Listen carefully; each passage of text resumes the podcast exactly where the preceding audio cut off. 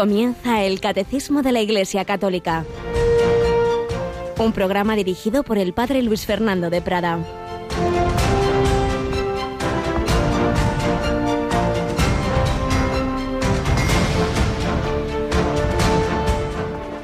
En verdad os digo que antes pasarán el cielo y la tierra que deje de cumplirse hasta la última letra o tilde de la ley. El que se salte uno solo de los preceptos menos importantes y se lo enseñe así a los hombres, será el menos importante en el reino de los cielos, pero quien los cumpla y enseñe será grande en el reino de los cielos. Alabados sean Jesús, María y José. Muy buenos días en este inicio del 27 de marzo, este miércoles de la tercera semana de Cuaresma. Estamos ya más o menos por la mitad de este desierto cuaresmal y el Señor nos sigue dando estos mensajes, esta llamada a la conversión.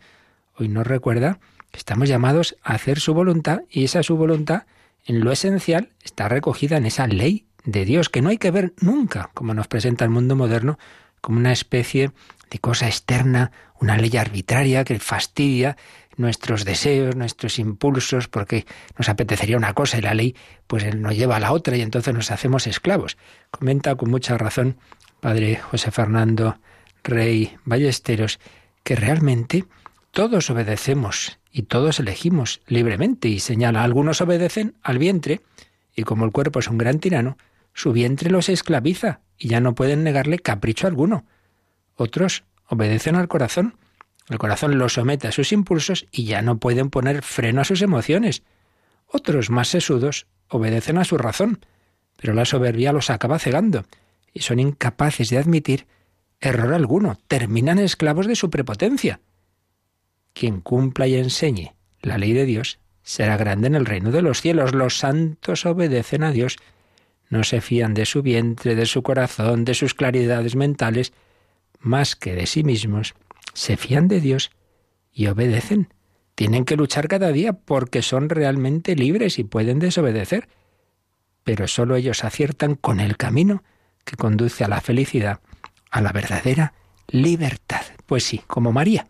He aquí la esclava del Señor y es la más libre, porque la voluntad de Dios es precisamente lo conforme a nuestra naturaleza, porque estamos bien hechos, porque lo que Dios manda es lo que nos hace plenamente felices. No nos dejemos engañar. Y si nos dejamos engañar, como tantas veces, pues sepamos volver a casa, como el Hijo pródigo, sepamos reconocerlo, sepamos pedir perdón y no nos olvidemos del medio privilegiado para recibir no solo el perdón, sino la gracia que nos sana, que nos restaura, que nos da fuerza para luchar contra las tentaciones, que es también como una especie de vitamina. Tenemos aquí a Rocío García que sabe perfectamente cuál es esa vitamina. Buenos días, Rocío. Hola, Padre. ¿Va a ser pues la misericordia de Dios? Pues sí, y ya sabes que sobre todo se nos comunica a través de un sacramento muy importante. Del sacramento de la penitencia que precisamente este viernes vamos a celebrar especialmente junto al Papa Francisco. Así es. Esa misericordia, esa misericordina que una, en una audiencia hace años pues repartía como en cajitas, era un símbolo de que el camino privilegiado para darnos esa medicina es ese sacramento y, en efecto, una celebración penitencial, como suele hacerse en las parroquias en este tiempo, en Adviento, etcétera, pues va a haber en la Basílica de San Pedro este próximo viernes a las 5 de la tarde y la vamos a retransmitir por lo menos toda esa parte comunitaria. Luego ya empezarán las confesiones individuales y ahí ya nos iremos a nuestro Via Crucis a las 6 de la tarde, pero de 5 a 6 vamos a compartir ese momento de celebración penitencial. Y por supuesto, mm, es una llamada a que luego también nosotros eh, hagamos esa confesión individual. Una cosa es la preparación comunitaria y otra cosa es que luego pues no dejemos pasar más tiempo en esta cuaresma con frecuencia recibir esa gracia, esa misericordia a través del sacramento de la penitencia. Pues ya lo sabéis, el próximo viernes a las 5 tenemos esa retransmisión, pero sobre todo, como digo, que nos ayude en nuestra vida cristiana a vivir con frecuencia, a recibir con frecuencia ese gran sacramento. Y ahí tendremos la fuerza para amar. Seguimos recogiendo pinceladitas de cómo la Madre Teresa en los pequeños detalles amaba y enseñaba así a sus hijas, a las misioneras y a todos los discípulos religiosos, sacerdotes y laicos, también este sacerdote, el padre Leo Masur, cuyos recuerdos estamos recogiendo en este primer momento de nuestro programa.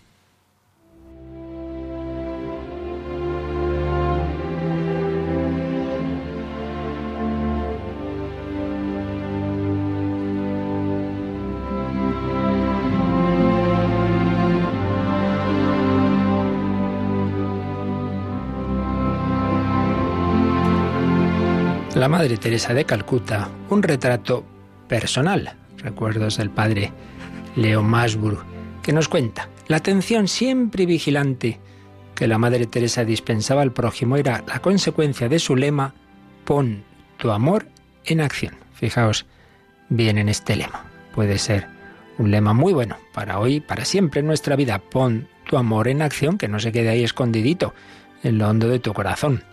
Con frecuencia tuve el privilegio de ser el beneficiario de esta atención. Por ejemplo, durante el viaje de vuelta desde una universidad de India Central, donde la Madre Teresa había recibido un título honorífico, quiso aprovechar para visitar dos de sus fundaciones que no estaban muy alejadas de nuestra, de nuestra ruta. Los medios de comunicación locales habían anunciado su visita.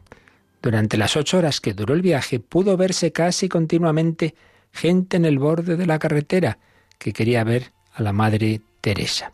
El viaje se prolongó porque la caravana se detenía continuamente para que las autoridades de los pueblos tuvieran la oportunidad de saludar a la Madre. El sol nos abrasaba sin compasión. Había largos discursos, la gente se apiñaba alrededor para tocar a la Madre Teresa. Eran casi las once de la noche cuando llegamos a la casa de las hermanas en Madrás. Yo estaba completamente exhausto y deshidratado. Como siempre, lo primero que hicimos al llegar fue ir a la capilla para rezar en silencio una breve oración de acción de gracias ante el Santísimo Sacramento. Aunque pude dar una imagen de piedad, lo cierto es que tenía una sed tan terrible que no conseguí concentrarme en la piedad. Solo pensaba en poder beber algo cuanto antes. Entonces escuché unos suaves pasos detrás de mí. Obedeciendo a una señal que le había hecho la Madre Teresa, una hermana me traía un gran vaso de agua en un platito. Silenciosamente lo empujó detrás de mí hasta situarlo junto a mis pies.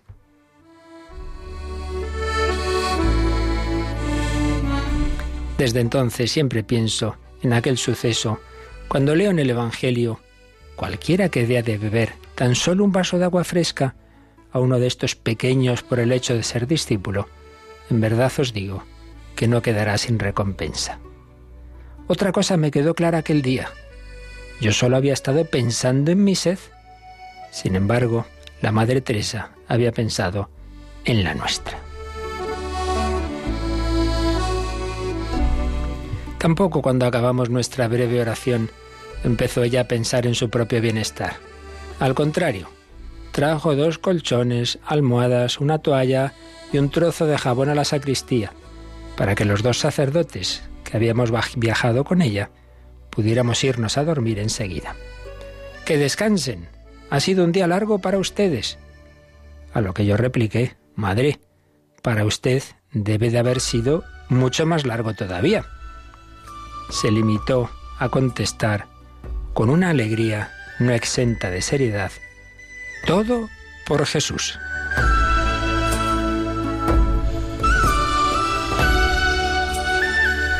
Todo por Jesús.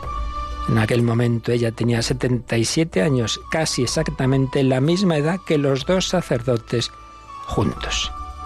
Unos años después, a unos que le preguntaron su edad, les contestó con un destello de picardía en los ojos. Por fuera, 81. Por dentro, 18.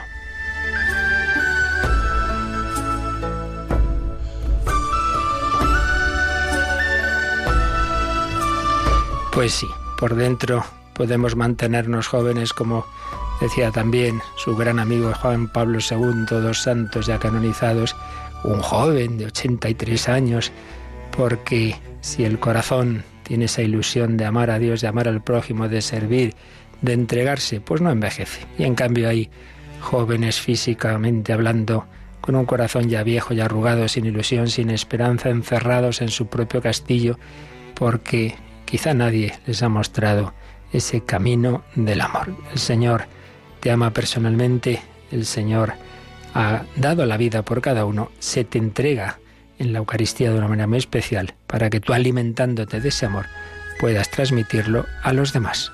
Ese gesto, ese vasito de agua, esa sonrisa, esa palabra, es poner el amor en acción. Pon tu amor en acción.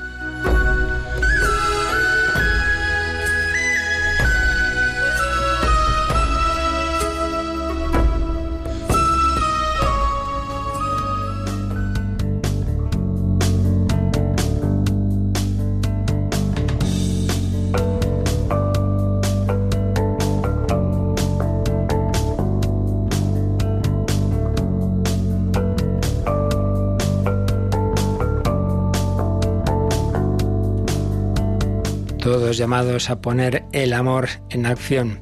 El amor que hemos recibido de Dios debemos darlo mutuamente, dejarse amar por Dios, amar a Dios y amar al prójimo. En definitiva, ese es el resumen de la ley y los profetas. Esa es la clave de la vida cristiana, con un corazón filial y fraternal. Pues bien, esto lo tenemos que vivir, como estamos repitiendo, constantemente en todas las vocaciones. Todos tenemos la vocación a la santidad, es decir, a la plenitud del amor, es decir, a la unión con Dios. Cada uno según su camino, cada uno con la gracia especial, porque Dios no hace fotocopias, porque Dios te llama a ti por un camino y a tu hermano por otro.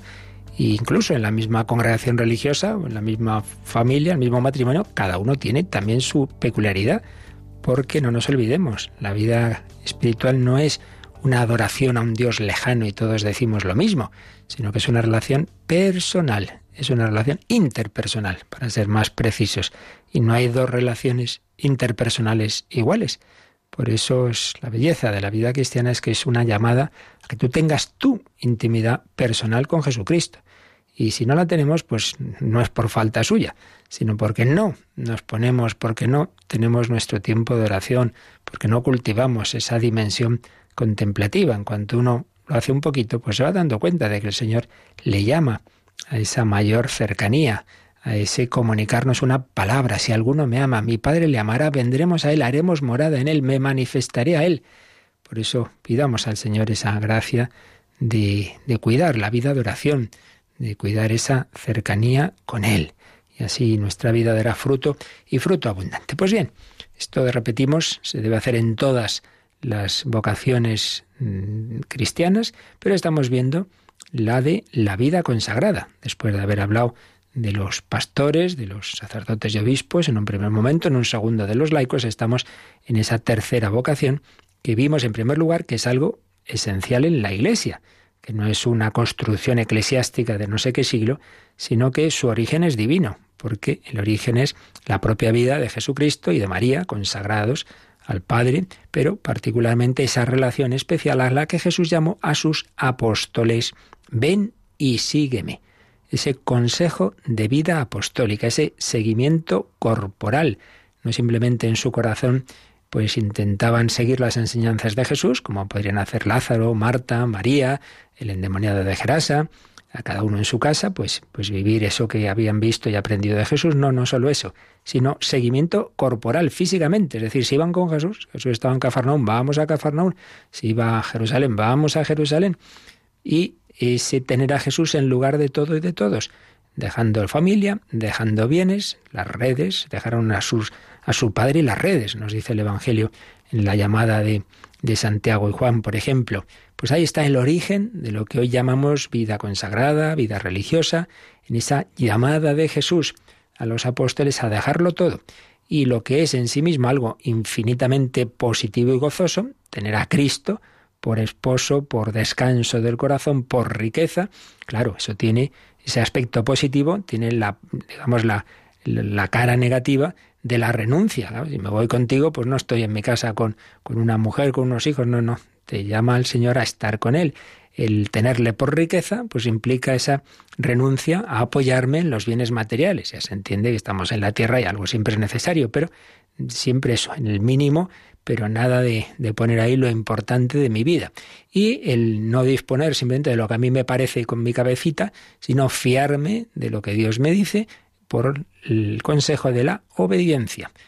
Castidad en cuanto a amor virginal, en cuanto a una llamada especial a poner lo más íntimo del corazón, eso que la esposa pone en su esposo y viceversa, poner el descanso del corazón en solo Jesucristo, eso es el motor que mueve los demás consejos evangélicos. Por eso decíamos también que desde el Concilio Vaticano II al menos para acá se suele exponer los consejos evangélicos empezando por ese, por el de la castidad, porque es el que da sentido a los demás, puesto que yo me enamoro de Cristo, comparto su estilo de vida en pobreza, en obediencia, pero viene de ahí de ese amor. Y, y, lo demás, digamos, los aspectos de renuncia son simplemente una consecuencia de eso que es algo positivo. Entonces vimos que es un estado de vida con ese origen no eclesiástico, sino divino. hemos intentado expresar los últimos días la esencia de esa vida consagrada. Veíamos que hay diversos consejos evangélicos que el Señor propone eh, de una manera u otra a todos los cristianos, pero hay tres en particular, los que acabamos de mencionar, que mm, vividos en un estado de vida concreto, sancionado, aprobado por la Iglesia, y con esa radicalidad que proviene de esa llamada a dejarlo todo y poner el corazón en solo Cristo, la profesión de esos consejos evangélicos en la Iglesia realiza una consagración más íntima de la persona. La primera consagración, todo cristiano se da en el bautismo, pero eso no excluye otras consagraciones que profundizan la primera, que la hacen más íntima. De hecho, pues hay otros sacramentos que también mm, siguen esa labor de consagración del cristiano. Entonces eh, llega ese momento, esa profesión solemne, ese momento en el que eh, uno recibe, no simplemente es un esfuerzo personal suyo, no, no, no, sino que la gracia del Espíritu Santo se comunica a través de una acción litúrgica en la que es consagrada esa persona por la profesión de votos u otros vínculos semejantes. En fin, aquí ya entran las diversidades, aquí entran ya distintas formas de vida consagrada que vamos a ver a partir de ahora, pero lo esencial es esto que acabamos de decir, esa consagración más íntima, ese tener eh, la vida absolutamente centrada en el seguimiento más cercano de Jesucristo, en, en la castidad, pobreza y obediencia. Pues bien, esto que tiene este origen divino, esa relación especialísima de los apóstoles con Jesucristo, luego, a lo largo de la historia de la Iglesia, se ha ido viviendo de distintas formas. Y aquí entra pues lo que sería la historia de la vida consagrada, muy interesante, que podríamos decir así a grandes rasgos que si empieza más bien en un aspecto de alejamiento del mundo, sobre todo en esa vida de los eremitas que se iban al desierto, y luego, en cambio, a lo largo de, bueno, no en cambio, manteniendo que esa vocación siempre ha estado y sigue estando, por supuesto, y quizá no tanto en esa forma eremítica, pero sí en esas órdenes tan contemplativas, tan austeras como puede ser la cartuja, la trapa, etcétera. Pero es verdad que luego, a lo largo de la historia, se han ido, el Señor ha ido suscitando otras formas de vida consagrada más cercanas a la sociedad. Y de hecho, pues hay esa evolución de los eremitas, los monasterios, las órdenes mendicantes, las, las sociedades de vida apostólica y los institutos seculares, que ya son como pues es, digamos, casi el otro extremo contrario, ¿no? De irse al desierto, pues al revés, a estar en medio de la sociedad, en un trabajo secular. Bueno, distintas formas, pero lo esencial siempre es igual. Es ese corazón llamado a ese tipo de, unión con el Señor, desde el celibato, desde la virginidad, en ese espíritu de pobreza y de obediencia, en una forma de vida aprobada siempre por la Iglesia, no simplemente que uno individualmente, pues bueno, pueda tener tal vida o tal otra. Entonces, lo que vamos a ver a partir de ahora, de una manera evidentemente muy resumida, porque esto hay toda, toda una licenciatura, ¿verdad?, de vida consagrada en que todo esto se estudia a fondo, pero bueno, a grandes rasgos, vamos a ver hoy, en primer lugar, cómo esa gran semilla, esa semilla de la vida consagrada que está en el Evangelio, que está en el seguimiento que los apóstoles hicieron de Jesús, esa semilla ha dado lugar, lugar, ha dado lugar a un árbol, un gran árbol con múltiples ramas.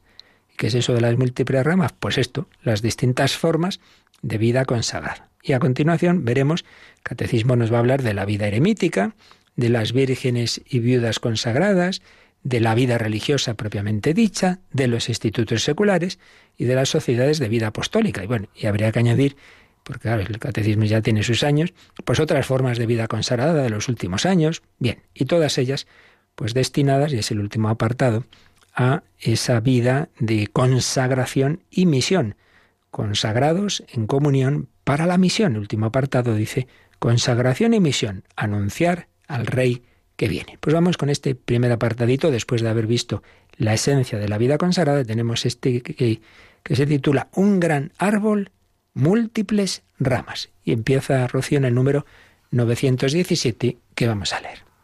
El resultado ha sido una especie de árbol en el campo de Dios, maravilloso y lleno de ramas, a partir de una semilla puesta por Dios.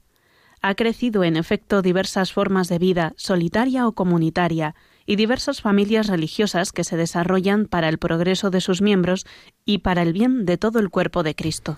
Pues ya veis, en este parrafito, que bien nos resume el catecismo, el catecismo citando un párrafo de la Lumen Gentium. Realmente todo el número 917 es de la Lumen Gentium 43.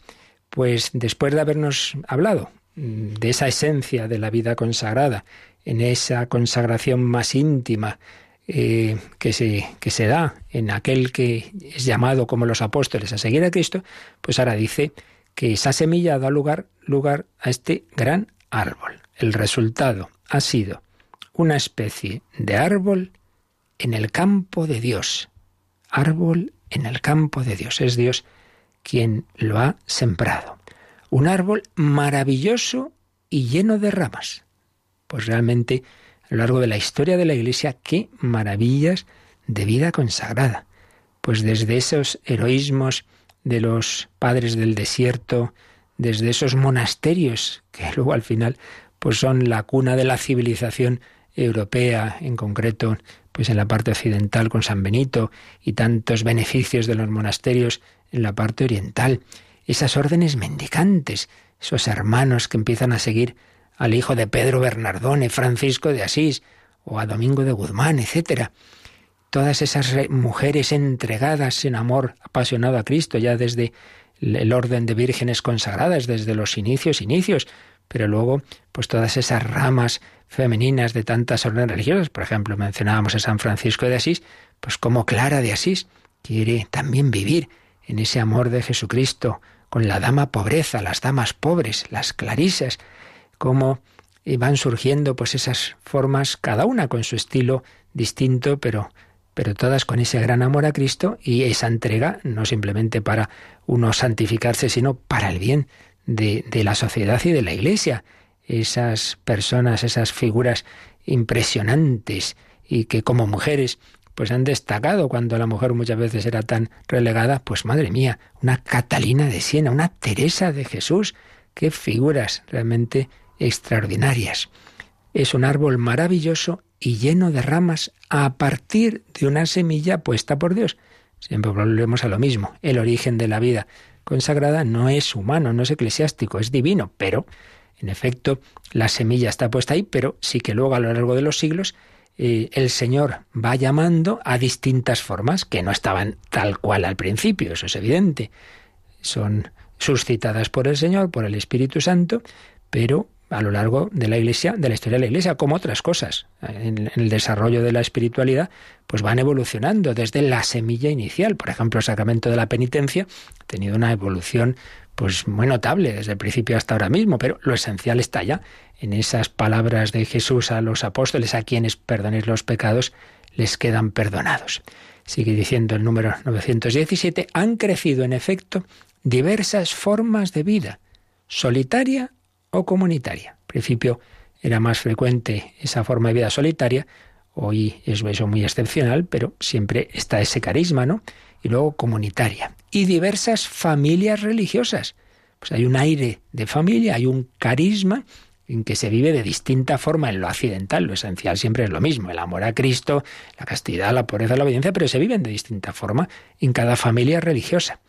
Diversas familias religiosas que se desarrollan para el progreso de sus miembros y para el bien de todo el cuerpo de Cristo.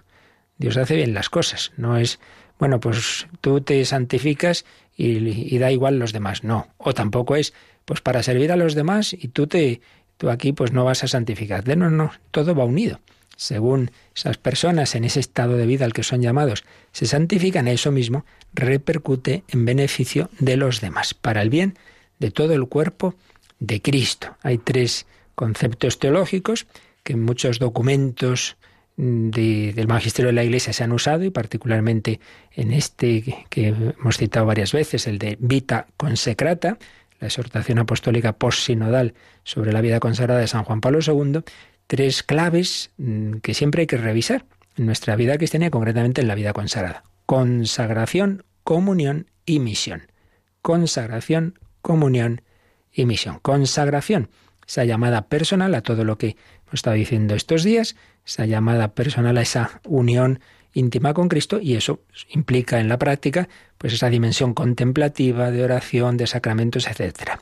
Contemplación, comunión, porque eso estás llamado a vivirlo no individualmente, aunque a lo mejor una persona tenga ese carisma de eremita, pero no es como uno ahí al margen de la iglesia porque siempre es en comunión y siempre, si es verdadera vida consagrada, tiene que estar aprobado por el obispo y en comunión con, con, las indicaciones de que se le dé y para el bien de la Iglesia, orando por el mundo. Por tanto, siempre está esa dimensión de comunión. Y, en y cuando no es esa vida eremítica, mucho más claramente, por una vida en comunidad en la que se van desarrollando las virtudes, la caridad, etcétera, contemplación, comunión y misión, porque oramos y convivimos no solo para nosotros mismos, sino para una misión que Dios nos ha encomendado. Entonces, en oración y en comunión, al servicio del pueblo, según el carisma que tengamos. Si es vida contemplativa, pues en esa intercesión, en, esa, en ese testimonio, en esa oración y sacrificio por, por las personas que Dios nos encomienda nuestras oraciones, y si es vida activa, pues según el carisma también, o en la predicación, o en la atención a los pobres, en la educación, etcétera, etcétera. Contemplación, comunión y misión, para el progreso de los miembros de esa familia religiosas y para el bien de todo el cuerpo de Cristo. Y esto en distintas formas que llamamos también carismas. De los carismas ya hablamos eh, en su momento, son distintas gracias que Dios da para el servicio mm, del cuerpo místico de Cristo.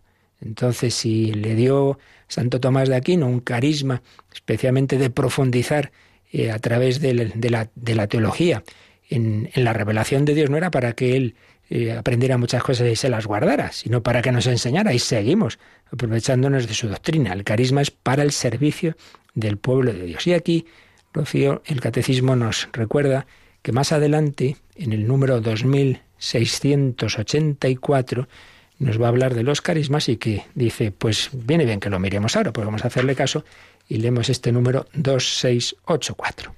En la comunión de los santos se han desarrollado diversas espiritualidades a lo largo de la historia de la Iglesia. El carisma personal de un testigo del amor de Dios hacia los hombres puede transmitirse a fin de que sus discípulos participen de ese espíritu, como aconteció con el espíritu de Elías a Eliseo y a Juan Bautista. En la confluencia de corrientes litúrgicas y teológicas se encuentra también una espiritualidad que muestra cómo el espíritu de oración incultura la fe en un ámbito humano y en su historia. Las diversas espiritualidades cristianas participan en la tradición viva de la oración y son guías indispensables para los fieles.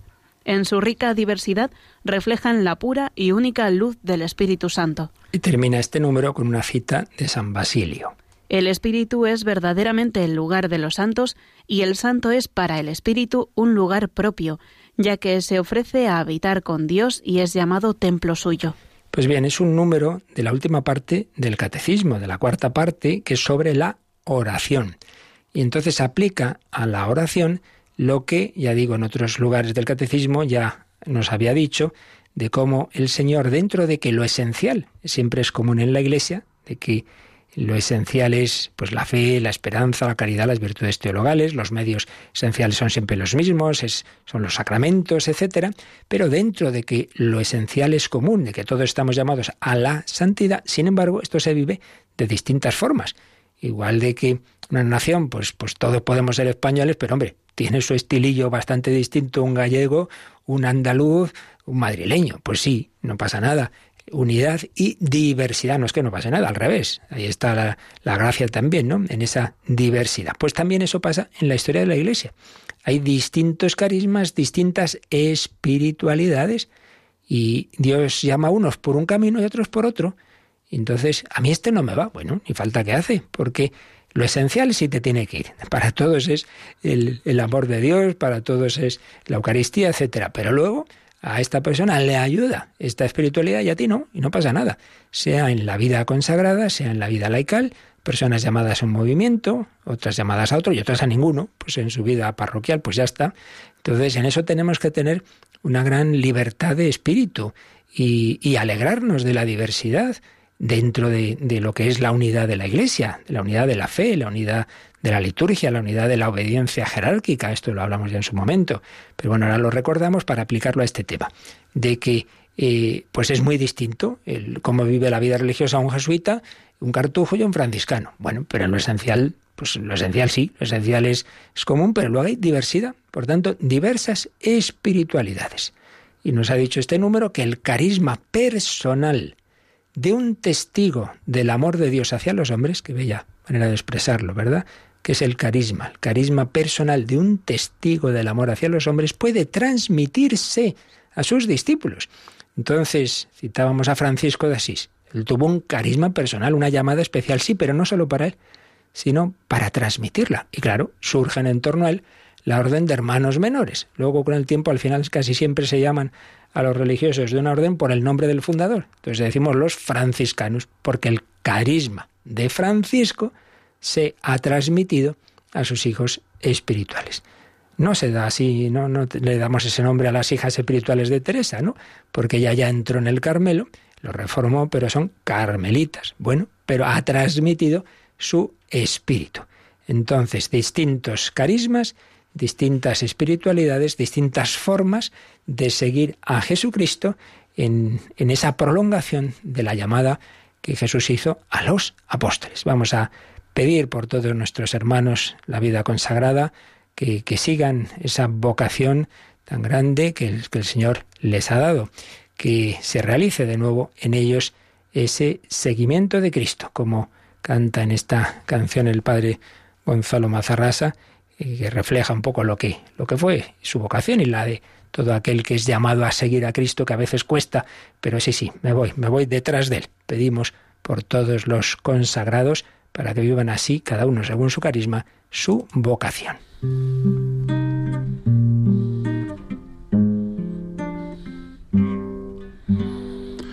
Y te vas al fin por el mismo camino después de probar tantos otros llaves, dejaste de andar al borde del precipicio y te vas tras él para no volver.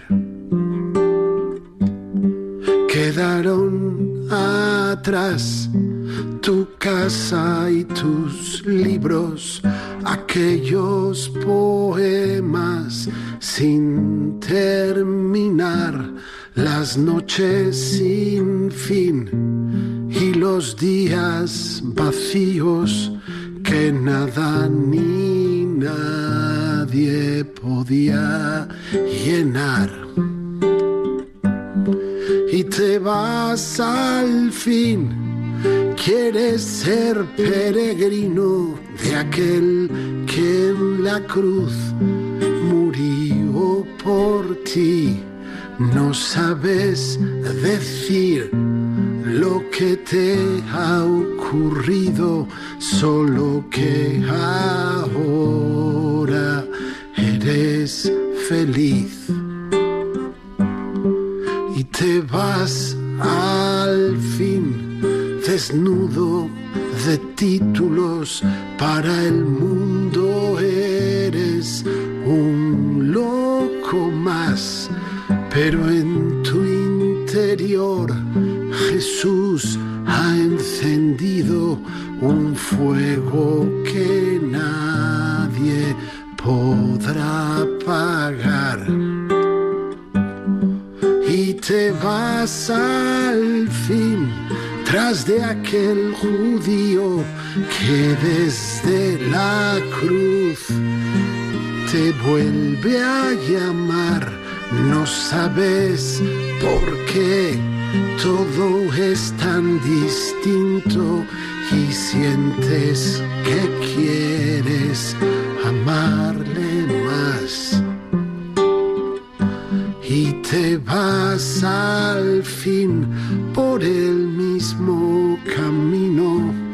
No sabes a dónde te va a llevar, te fijas de él, te sientes su amigo y en su corazón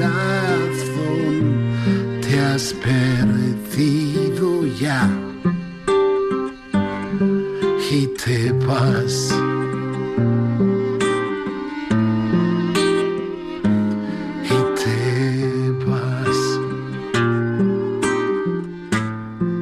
Están escuchando el Catecismo de la Iglesia Católica con el Padre Luis Fernando de Prada.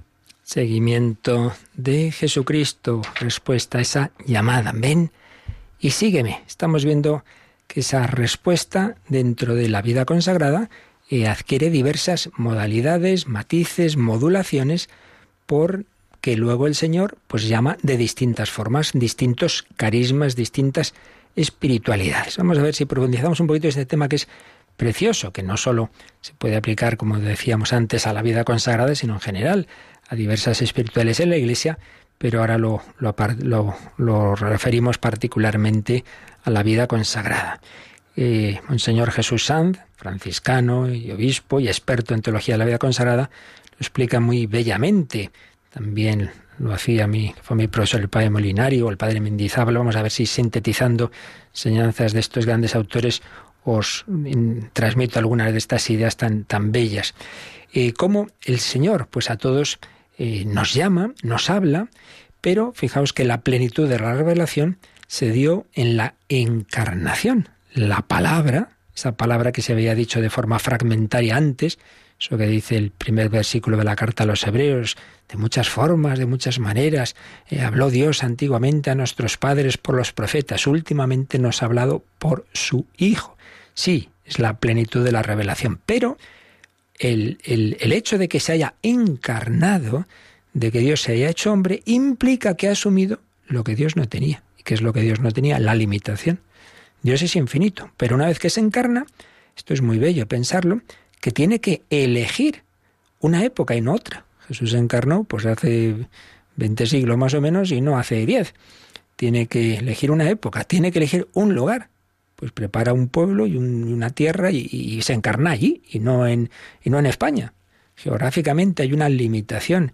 Culturalmente, escoge una cultura, una lengua, no otras. Entonces, esto hace que esa palabra quede limitada porque el Señor mismo ha, querido seguir ese camino. Se ha sometido a la ley de la encarnación. Todo lo humano, una vez que se encarna en lo humano, es limitado. Claro, ¿eso que implicó? Que no nos pudo decir todo, y aunque lo hubiera dicho todo, sus oyentes no eran capaces de cargar con ello. Fijaos que esto lo dice Jesús en la última cena, Juan 16, 12. Muchas cosas tengo que deciros todavía, pero no podéis eh, llevarlas ahora, no podéis con ellas ahora. Pero cuando yo me vaya, vendrá el Espíritu de la verdad para enseñároslo todo y recordároslo todo. El, abogado, el Espíritu Santo, ese os enseñará todo. Ese os enseñará todo. Os traerá a la memoria todo lo que os he enseñado. Os guiará hasta la verdad completa. Pues bien, Pentecostés es la superación de esa limitación eh, por la que Jesús no pudo decir todo, aunque estaba está todo en esa su revelación, pero no podía ser entendido, asumido. Eh, era necesario que el Espíritu Santo, pues luego nos fuera desarrollando, explicando, aplicando eh, todo lo que estaba en esa revelación, pero que no podían captar los apóstoles. Y en efecto, en Pentecostés, fijaos lo que ocurre que gentes de distintos lugares y lenguas oyen en su lengua materna hablar de las maravillas de Dios. eh, los apóstoles no sabían más que una o dos lenguas. El arameo y algunos lo más cultos el griego, en el que se escribe el Nuevo Testamento, se acabó. Pero el Evangelio es para todos los pueblos y todas las culturas. Ese milagro de que en Pentecostés todo el mundo entiende lo que se está predicando es un signo de esto que estamos diciendo, de cómo el Señor va a superar esa limitación de la encarnación a través del Espíritu Santo. Pues bien, la historia de los carismas es la prolongación de Pentecostés. En cada carisma, en cada, en este caso que estamos hablando de la vida consagrada, en cada santo fundador, se reproduce lo que ocurrió en Pentecostés. El Señor va a reflejar un aspecto de, su, de la vida que Él nos ha querido mostrar en ese santo. Y por eso escribía el gran teólogo von Baltasar, el santo es la mejor exégesis del Evangelio. Es la historia de Cristo vivida en esa persona. Y eso lo hace el Espíritu Santo en esa persona y para una época concreta. Es una imitación de Cristo según el carisma. Yo no puedo decir, bueno, pues yo he decidido que voy a imitar a Cristo en ser pobre porque a mí me parece. No, tiene que ser a lo que el Señor te llame a ti. No es en plan pelagiano, sino que a mí el Señor me llama especialmente a hacer presente esta dimensión de su vida y de su misión.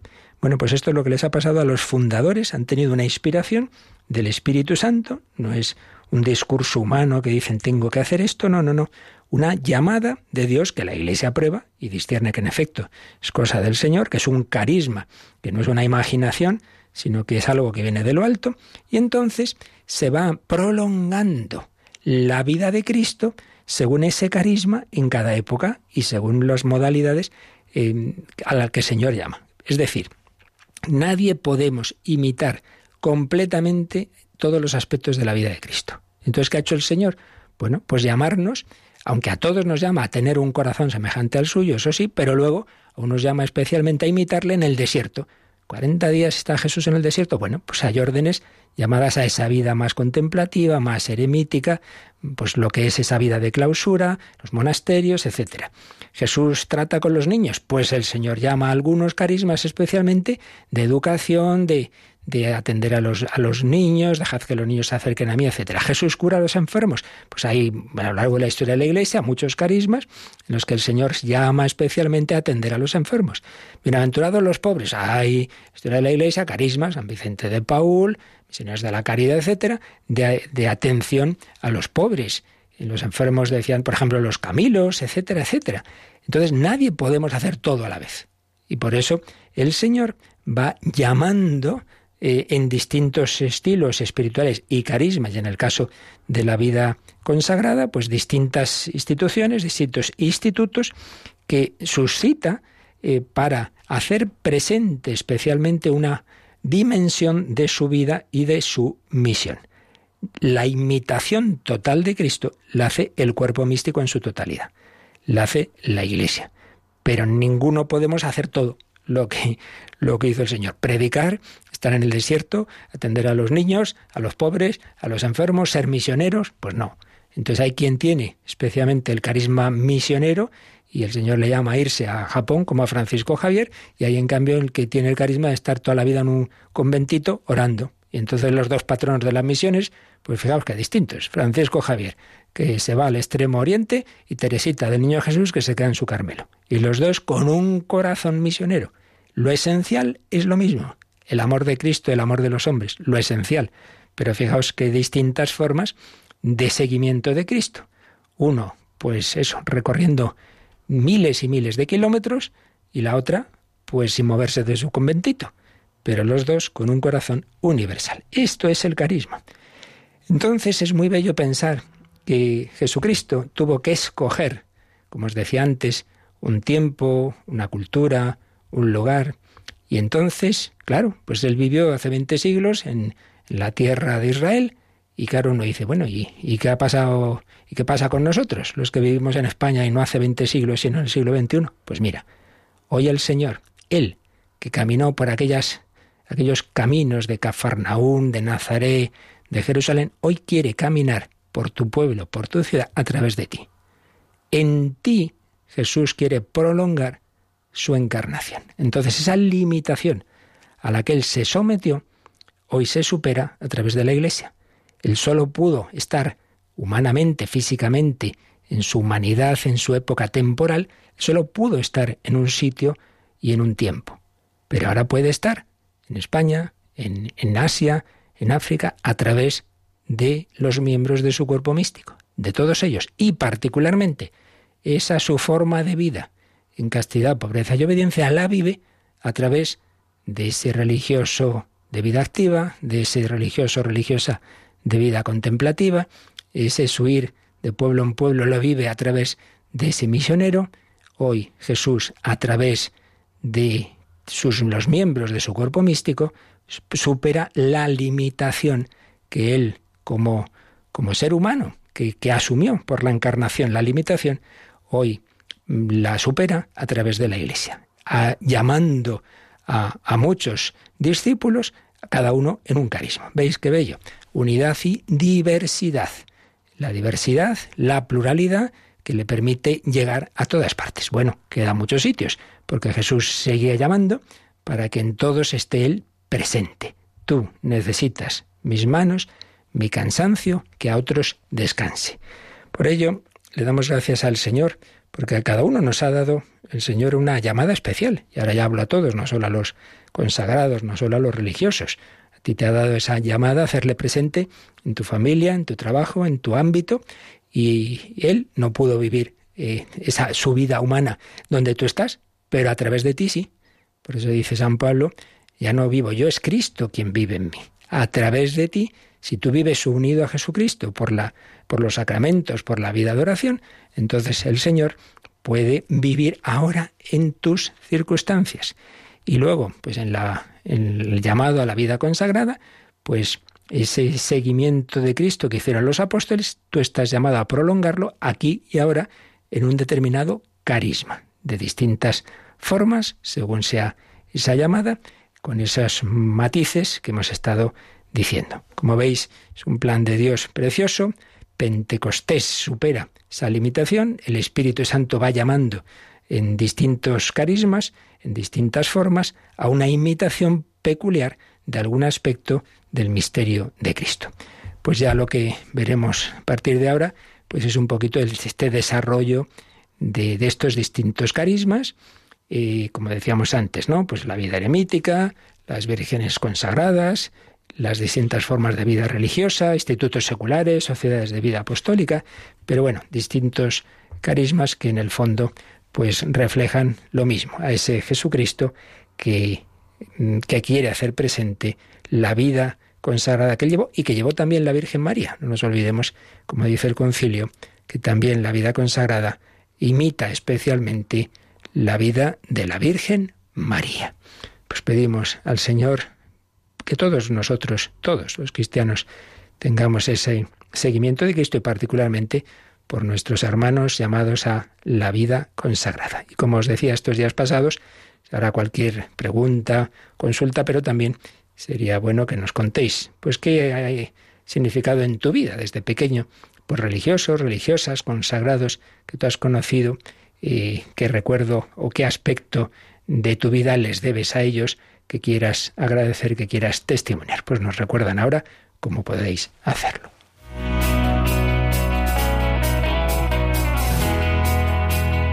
Participa en el programa con tus preguntas y dudas.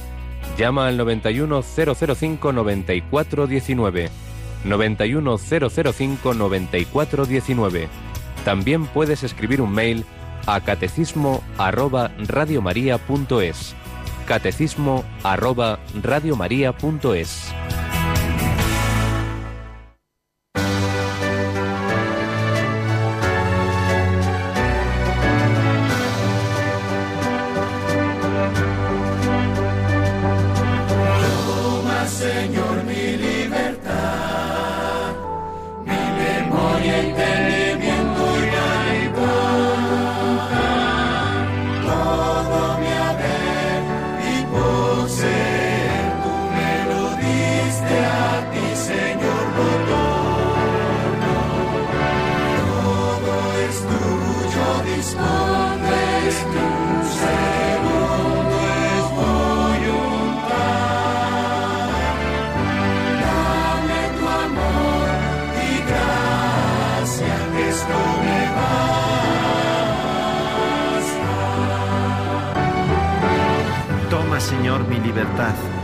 Te la quiero entregar, porque soy libre y me gusta saberme libre.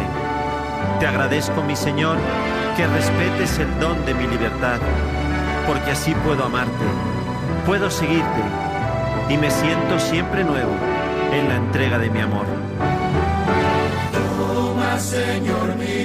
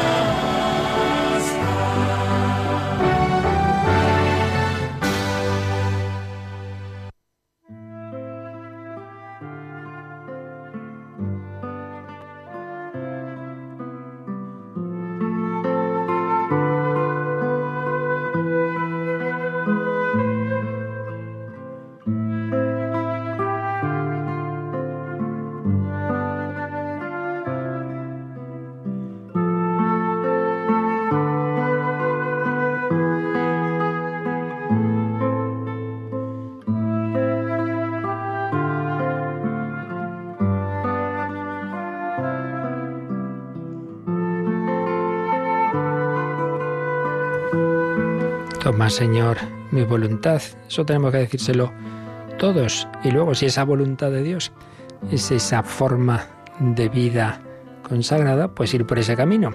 Si es otra forma de vida, pues también saber que ese es mi camino de santidad. Porque lo importante no es que yo haga esto o lo otro, sino lo que Dios quiera. Por eso es tan importante el discernimiento. Preguntarle al Señor. Tú ya lo tienes hecho, ya tienes un estado de vida, no hay que discernir ese aspecto, pero sí otros. Porque muchas veces luego hay un paso posterior que Dios te pide dentro de tu vocación, sea seglar, matrimonial, religiosa, sacerdotal, una cosa te falta. En cada momento Dios puede decirnos eso, una cosa te falta. Bien, pues le pedimos al Señor que cada uno en esta cuaresma en particular sepa ver qué paso nuevo tiene que dar. ¿Tenemos alguna llamada, Rocío? Nos ha llamado una oyente para dar su testimonio de cómo Mm. ha, ha tenido ella la vivencia de la vida consagrada. Ajá. Ella tiene ahora 81 años, pero Ujú. con 14, viviendo en Talavera con su familia, sus padres trabajaban en un monasterio y ella iba a menudo al torno a conocer a las hermanas. Con 15 entró en clausura, pero cayó enferma y tuvo que salir. A los 25 intentó entrar de nuevo y estuvo tres años en un instituto secular, pero volvió a enfermar. Así que ya, eh, siendo seglar, hizo votos eh, con su director espiritual de castidad, obediencia, pobreza y por recomendación de su director también de victimación. Después de vivir un tiempo casada, ha vuelto a hacer estos votos y ahora pues vive en oración en su casa y viviendo su enfermedad. Qué bien, pues agradecemos mucho este testimonio que me permite decir una palabra más sobre lo que hemos dicho. Y es que a veces, pues digamos, hay personas que enseguida, pues ya está, tú te estás llamado a esta orden, entras ahí y ya toda tu vida ahí, estupendo. Y hay otras veces en que en efecto no es nada fácil. Y hay bastantes situaciones de así, bueno, no digo muchas, pero en fin, semejantes a lo que nos ha contado esta oyente, ¿no? Que luego dice, pero bueno, bueno, por ejemplo, el hermano Rafael, sin ir más lejos, sin ir más lejos, pues entra toda esa ilusión ser trapense y luego la salud pues no se lo permite. De hecho, pues, pues muere joven sin haber podido hacer una profesión solemne, sin, sin ser propiamente trapense en ese grado que lo hubiera querido, sin, sin ordenarse sacerdote. Y entonces, ¿qué pasa? Que no ha hecho su vocación, ¿qué va? Lo ha hecho estupendamente, porque, porque ha sido esa vocación de, en el desconcierto muchas veces, en ese sufrimiento. Pero Señor, ¿quieres esto? ¿Quieres lo otro? Si yo solo quiero hacer tu voluntad, pues eso es lo importante, hacer la voluntad de Dios. Y son vocaciones que pueden, y sin duda, humanamente difíciles, eh, que incluso a los ojos de los demás, mira, este entra, sale, pero ¿qué es esto? Personas que, que no entenderán eso y ahora se casa, pero el Señor sabe que lo importante es, es eso, hacer su voluntad y muchas veces permite esas situaciones difíciles, duras, y justamente ahí pues hay una gran santidad. Puede haberla, porque lo importante es en cada momento qué quieres de mí. Entonces parecía que era esto, he probado esto, yo con toda mi mejor voluntad, pues eh, he creído que este era el camino, ahora parece que, que es otro. Bueno, yo siempre hablo de la espiritualidad de Abraham, el pobre sale de aquí para allá, Señor, ¿qué quieres de mí? No, pues ahora esto, ¿no? Tendrás hijos, pues si no tengo, lo tiene, ah, pues ahora tienes que sacrificar a Isaac. Pues así el Señor pues tantas veces nos pide ese sacrificio de nuestra propia manera de ver las cosas y lo importante es eso, que al final de la vida uno diga, pues Señor, yo solo he intentado hacer tu santa voluntad. Pues muchas gracias por ese testimonio y mucho ánimo a todos los que han tenido situaciones semejantes, sea en la vida consagrada, sea en la vida matrimonial, que también cuántas, cuántos disgustos hay. Uno creía que por aquí van a ir bien las cosas y luego pues no es tan fácil, pero eso, eh, lo importante es buscar a Dios y el Señor pues no permitirá que el que le busque no lo encuentre. Bueno, pues esta noche nos vamos a encontrar porque a las 11, 10 en Canarias, miércoles el hombre de Dios, vamos a hablar de cómo muchas veces nuestra eh, mm, en percepción de las injusticias del mundo nos lleva a una, a una ira que nos acaba llevando al pecado. Vamos a hablar de eso. ¿Qué es eso de la justicia y de la injusticia? ¿Cómo debemos reaccionar ante ello? ¿Hay una ira buena y una ira mala? Pues esta noche hablamos de eso en el hombre de hoy y Dios. Agradecemos a Rocío su colaboración ahora esta mañanita y pedimos al Señor su bendición para vivir este día, pues con esa actitud que decíamos de la Madre Teresa, pon tu amor en acción. La bendición de Dios Todopoderoso, Padre, Hijo y Espíritu Santo, descienda sobre vosotros. Alabado sea Jesucristo.